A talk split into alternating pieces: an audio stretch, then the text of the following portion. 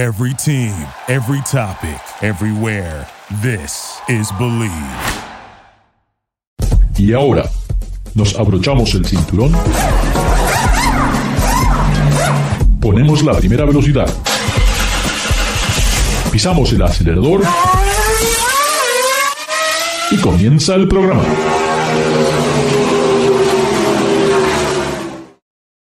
¿Qué tal amigos? Ricardo, su servidor, como lo hacemos todas las semanas, estamos aquí en Garage Latino. Recuerden, aquí no hablamos de béisbol, aquí no hablamos de fútbol, aquí solamente hablamos de qué? Solamente de todo lo que tiene que ver con el, lo que, para los que llevan esa gasolina en las venas, bueno, este programa es para eso. Hoy tengo el gran placer de compartir nuevamente el, el espacio con David. David, ¿cómo estás? Muchísimas gracias por estar con nosotros. ¿Qué tal? ¿Qué tal? Vamos a hablar de recetas de cocina el día de hoy, ¿verdad? Sí, sí, este, todo, todo, todo lo que tiene que ser bien, bien rápido. Y también este, tenemos el gran placer de, bueno, no sé si nos escucha, pero vamos a, vamos a intentar, si está por ahí, este, este, esta persona que realmente anda demasiado, demasiado rápido. ¿Nos escuchas, Patricio? ¿Qué tal? ¿Cómo están? Muy bien, muchísimas gracias por tomar este tiempo. Sabemos que hoy has tenido un día muy, muy difícil. Este, Ay, pero, sí, largo. largo, largo, por eso que lo vamos a hacer bien corto, pero es un placer que vas a estar eh, para, para todos los fanáticos. Vamos a poder verte aquí en el Gran Premio de Long Beach, que es un gran premio histórico dentro de lo que es el IndyCar. Y teníamos un par de preguntas que nos han enviado a través del correo electrónico. Este, y como sabemos que ya se acaba el día y tienes todas las fans por ahí escondidas, entonces eh, esto de, de, ser un piloto con McLaren, una marca tan significante dentro de lo que es el automovilismo, ¿ya has tenido la oportunidad de, de manejar alguno de esos carros que, que, hace esta marca? No sé si es, por ejemplo, el P1 o el Senna. ¿Tienes algún favorito de estos autos? Sí, mi favorito ahorita es el 720S, el, Ah, el McLaren 720S. Hermoso, hermoso, hermoso. ¿Y cómo haces para controlarte con ese vehículo? ¿Realmente no puedes manejarlo en la ciudad? Eh, pues mira, la verdad, el 720 en específico es, es bueno para todo. Se oye muy raro, pero es tranquilo cuando quieres que sea tranquilo. Es rápido cuando quieres que sea rápido. Eh, puede ser callado cuando quieres que sea callado. Este, muy suave. Este, puede ser tantito más duro. Y tiene mucho ajuste. O sea, te lo juro que es de los mejores carros que a mí me ha tocado manejar. 100%. O sea, es mucho carro por el precio. Obvio, no, no es barato, no. pero al, al, al, nivel de performance que te da el 720S, está cerca del millón de dólares y el 720 están ahorita vendiéndose como en 300 mil, 260 mil dólares. O sea, en, en, mis ojos es mucho, mucho carro por, por todo lo que te puede dar. Eh, tengo una anécdota con McLaren cuando presentaron el primero, el famoso el C12. Eh, tuve la oportunidad de, de, conversar con el diseñador y él estaba enojado porque, bueno, enojado, en cierta manera, porque McLaren tienen esa meta en la cabeza de que todo tiene que ser perfecto, de, que, minimizar todo lo que afecte el rendimiento. Y bueno, habían hecho un auto que visualmente no tenía ninguna línea, no tenía ningún carácter, y él los tuvo que convencer que tendrían que cambiar las molduras de las puertas, este, cambiar las luces, y dicen, no, no, no, no toquen el auto porque le quita eficiencia. No, pero hay que darle carácter al auto. Y es interesante cómo la, filosofía de McLaren de buscar de perfección a alta velocidad. Hablando de alta velocidad, alguien quería saber, tú has tenido la, oportunidad de estar en muchísimos circuitos e incluso eh, no solamente participar, sino ganar, como las 24 horas de Daytona. ¿Cómo es eso de manejar de noche a 200 millas por hora? ¿Cómo, cómo se puede hacer? Sí, se siente que vas triple de, de, la potencia que cuando vas en seco. Digo en seco, cuando vas en, con luz, porque, no sé, como que todo se siente mucho más rápido. este, pero la, la, es, es, diferente, o sea, es muy diferente. Realmente donde más se siente fue en Sebring, en las dos horas de Sebring, donde es muy oscuro, muy, muy, muy oscuro. No está iluminada la pista. Y tienes que, tienes que estar concentrado, porque si no estás concentrado, te vas para afuera. Sí, sí, sí. Y incluso eh, todos los automóviles cuando corren de noche tienen muy buenas luces que realmente te encandilan. O sea que hasta es difícil de usar lo- los, los espejos retrovisores porque te encandilan a ti mismo. Sí. Y lo peor es de que te encandilan, pero realmente cuando vas tú solo no iluminan muy bien. Entonces ahí es donde uno empieza a batallar. Claro, ok. bueno, qué, qué lindo. ¿Hay alguna, tú que has estado, eh, bueno, también has competido en tantos diversos eh, autódromos, incluyendo en Japón, en Europa, ¿hay alguna curva que realmente hayas dicho, ay, qué miedo que me da esta curva? Yo creo que la sección que más me ha hecho sentirme hombre, ¿Sí? eh, la curva 11, 12, 13 y 14 en Barber, Motorsports Park. Ah, sí, sí. Muy sí. impresionante. Este, híjole, yo creo que es esa. No sé, no sé qué otra pista. Al- Algo que le puedes recordar a, lo- a los que nos escuchan es que cuando vas a alta velocidad, el mantener ese ritmo y el- el- en el momento que tú decides de doblar, en el momento que, que utilizaste el volante para doblar, ya no, ya no tienes chance de acomodarte otra vez, porque ya, ya te las, las curvas que, que- que vienen, si tomaste mal la primera, ya te salen mal todas las demás, ¿verdad? Ah, sí, sí, todo es un ritmo. Entonces, si, si le fallas al principio, la vuelta no va a valer nada. Eh, tú eres unos, un gran ejemplo de lo, que, eh, de, de- lo que era el programa Road to Indy, porque competiste en el Fórmula 2000, ganaste en el Indy Lights, ahora estás en IndyCar. Eh, ¿te, te parece que realmente es válido el estar en todo este programa desde el comienzo de la Fórmula 2000? Em, mira, yo no empecé en la 2000, yo empecé en la Indy Pro. Bueno, Ajá. que ahora ya se llama la Indy Pro 2000, pero em, yo empecé creo que un escalón más arriba de, de- de donde se empieza y luego me tocó hacer la Indy Lights y luego la IndyCar. Para mí lo más importante de la, de la escalera a la IndyCar, si le queremos decir así, es de que conoces las pistas, conoces muchas pistas en donde corre IndyCar. El Indy Lights es lo más cerca a un IndyCar.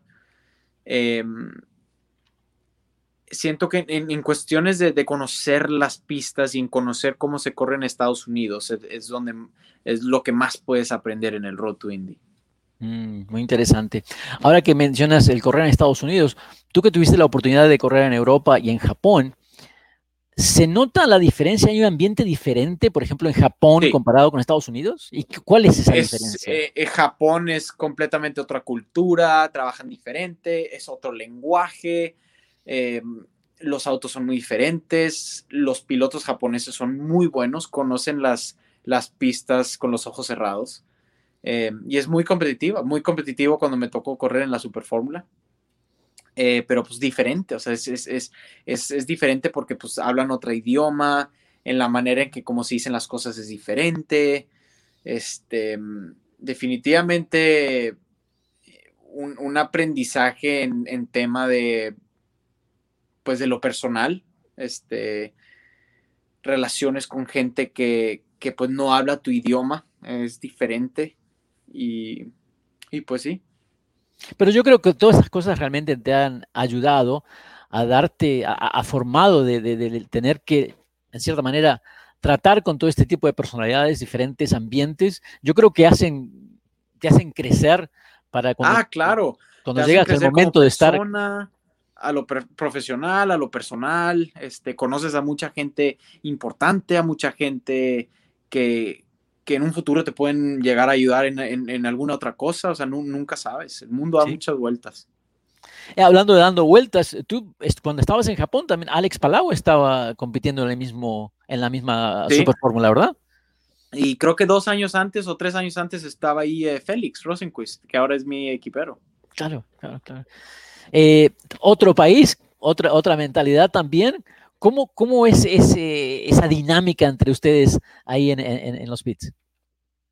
Bien, bien, o sea, realmente nos respetamos mucho y, eso es, es difícil encontrar cuando pues, estás compitiendo en un, en, un, en un nivel tan alto. Este, nos respetamos, corremos eh, limpios eh, uno con el otro y pues al final del día estamos agradecidos, agradecidos de donde estamos, agradecidos de, de tener esta chance de poder pelear. Y pues ahorita nos está tocando pelear por el campeonato. Bueno, y qué mejor, ¿verdad? Ahora, Indianápolis, te tengo que preguntar, porque es, es, algo muy, pero muy especial. Ese autódromo, no me imagino lo que es, es, es, largar esa carrera de las 500 con toda la gente. ¿Qué realmente se siente? ¿Qué sentiste cuando estuviste ahí por la primera vez? ¿Nervios o alegría o energía? energía. Mucha energía. Como que se siente lo que está a punto de comenzar. O sea, se siente que estás en un mega evento y, y pues lo ves, o sea, vas, vas dando vueltas por el circuito y está lleno todo, todo el color en, en las gradas y hasta de repente puedes hasta oír a la gente gritar. Este, es impresionante. Qué lindo, qué lindo. ¿Hay, ¿Hay, algún piloto desde que, desde que eres chamaco que, que, te, que, te has, que te hayas identificado, que hayas dicho, bueno, este ha sido el número uno y me gustaría eh, tratar de emular algo que ha hecho? Pues mira, la verdad que yo desde, desde chico yo era muy fan de, de Alonso y de Hamilton. Y en IndyCar de Dixon y Power. Uh -huh. Bueno, Dixon realmente ha demostrado que es muy metódico, que realmente eh, tiene un sistema que, que, que, ha trabajado y que sabe trabajar para el campeonato, sabe correr para ganar campeonatos. 100%. Y Alonso ha demostrado que con sus 40 años todavía tiene toda la energía, ¿verdad? De, sí, de claro. poder estar.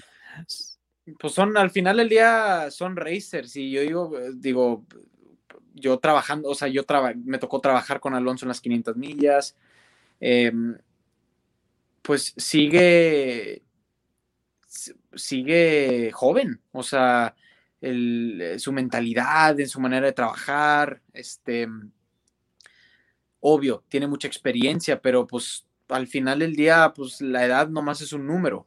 Si, si tú te sientes bien y, y, y listo para darle, pues ¿por qué no? Claro que sí. Claro que sí, claro que sí.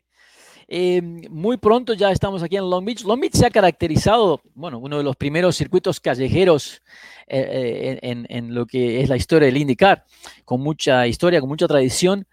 Eh, pero yo creo que la mayoría de estas curvas son todas ciegas, porque no puedes ver lo que hay de, de, del otro lado de la curva. Comparado con un autódromo, me parece que es algo muy, muy diferente. ¿Cómo te sientes para o sea, te, ¿tú sientes que vas realmente en ciego o ya conoces tanto la pista que ya que te, te, sientes cómodo de... de, de no, doblar? pues conoces la pista, lo que está difícil es de que si hay un accidente, si hay un accidente saliendo en una curva, no te das cuenta hasta que llegas. Claro. Eh, pero en, en temas de, pues, de, conocer la pista, pues ya te lo sabes. Eh, sabemos que has tenido un día muy, muy, muy agitado. Esperamos verte en un par de semanas. Eh, vas a estar aquí por California corriendo en el famoso uh, WeatherTech Laguna Seca y, en dos semanas más, tres semanas más, abril 24 del 24 al 26, el Gran Premio de Long Beach este año por, por, por Acura, el Acura Uh, Grand Prix. Esperamos verte ahí. Eh, te mandamos una porra. Muchísimas gracias por tomar el tiempo.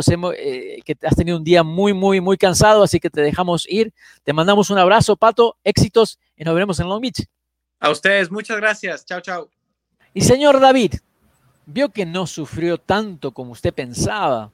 Es interesante el platicar con estos chamacos de que eh, tienen toda esa energía, y, el, y, y, la bravura y valentía de subirse a estas máquinas de casi mil caballos de fuerza que llegan a las 240 millas por hora, que no cualquiera realmente puede controlar. Y hay muchas veces dicen que no, que el dinero, que esto, que lo otro, no. El subirte a una de esas máquinas, tú tienes que saber manejar, porque con el dinero solo no es que puedes poner billete adelante del auto para poder ir. No, no, absolutamente, definitivamente, pues, eh, pues mis respetos a jóvenes como Pato que están conquistando, eh, pues aquí decimos en México la están rompiendo. Entonces, definitivamente, pues eh, felicidades para, para, gente que tiene ese talento, porque, eh, ¿cómo te diré? El, el, equipo perfecto entre, entre máquina y piloto es lo que da las victorias, ¿verdad? Definitivamente la maquinaria sola no se puede conducir, entonces absolutamente mis felicidades y mis respetos a, a pilotos como Pato.